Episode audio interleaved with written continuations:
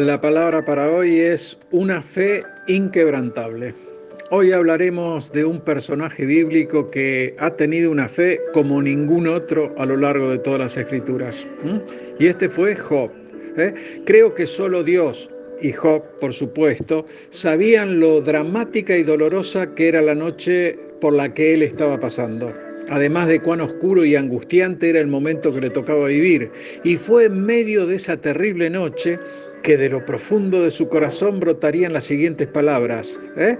y las mismas son, yo sé que mi redentor vive, y las mismas marcarían un antes y un después en su dramática historia.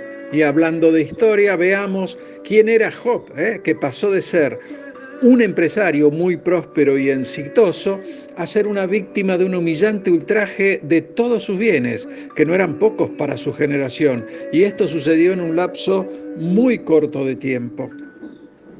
Job fue golpeado por dos grandes catástrofes naturales, una erupción volcánica que había quemado y destruido todo su ganado y un terrible huracán que destruyó y arrasó con todas sus posesiones, muriendo con ello sus empleados y sus diez hijos y todo esto en un solo día. Además, fue atacado por una terrible sarna maligna que lo afectaría de la cabeza a los pies, afligiéndolo en todo su cuerpo y humillándolo frente a sus tres amigos, quienes, en lugar de consolarlo, lo juzgaban y lo culpaban por su lamentable condición. Y como si esto fuera poco, su propia esposa, lejos de ser una ayuda idónea en medio de su dolor, que por supuesto también era el de ella, le instigaba a maldecir a Dios para luego dejarse morir. Ante esto uno podría preguntarse, ¿existirá una respuesta racional ante esta realidad? ¿O se podrá encontrar consuelo en medio de tanto dolor? ¿O se podrá visualizar el amor, la bondad y la justicia de Dios ante tanta adversidad? Puede parecer difícil atribuir compasión y misericordia a un Dios que permite que uno de los suyos sufra tan intensamente. Pero debemos recordar que la obra de Dios en nuestras vidas se realiza para fortalecernos y aunque podamos sentirnos derrotados, vencidos, dominados, incluso sometidos, podemos estar seguros que toda adversidad en nuestras vidas es sostenida por las manos poderosas de Dios.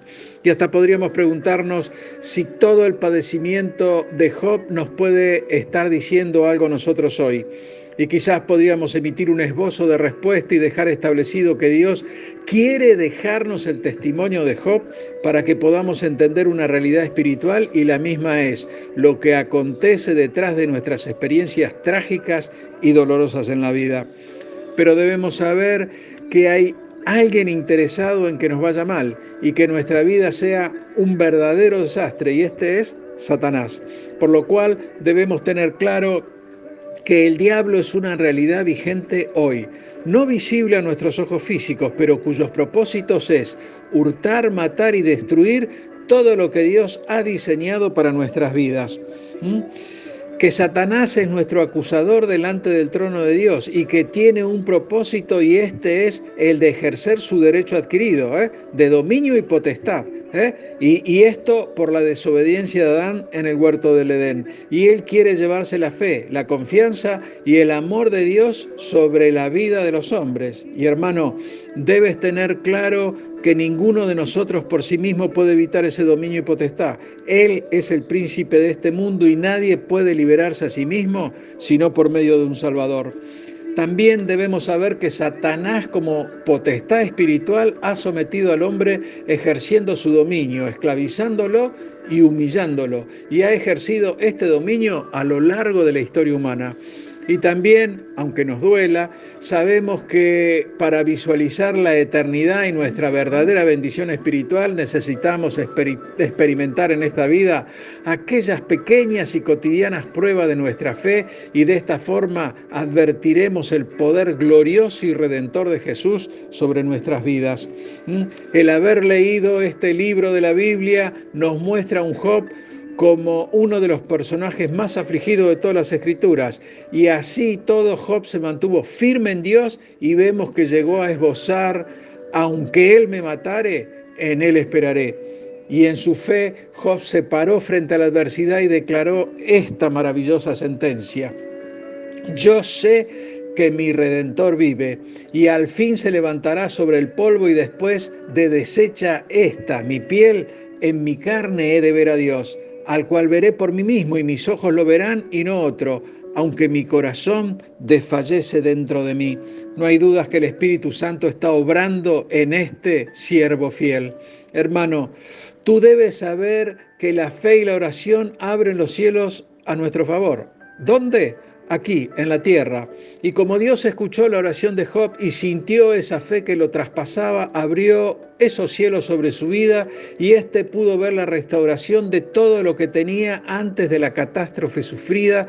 Y vemos en Job 42, a partir del versículo 10, lo siguiente. Quitó Dios la aflicción de Job, aumentó al doble todas sus posesiones, su postrer estado fue mejor que el primero. Dios le consoló con otros diez hijos para vivir 140 años más y pudo ver y disfrutar de sus hijos y los hijos de sus hijos hasta la cuarta generación y murió viejo y lleno de días. En medio de estos pasajes bíblicos, nosotros debemos tener la esperanza que aunque estemos en medio de una catástrofe personal, lo importante es conocer que Dios ve el fin antes de que haya un principio. Él conoce el propósito de lo que hoy nos parte el corazón, incluso antes de que sintamos dolor. Pero nosotros sabemos del carácter inmutable de Dios, por lo tanto podemos confiar en Él incluso en medio de los problemas. ¿Mm? Y hermano, la historia de Job tuvo un precioso desenlace y un maravilloso final pero debe saber que él siempre se abrazó a esa palabra de revelación que cambió toda, toda su situación en su vida. Y la misma fue, yo sé que mi redentor vive. Oro, oro para que este redentor también sea el tuyo y el mío. Dios te bendice. Amén.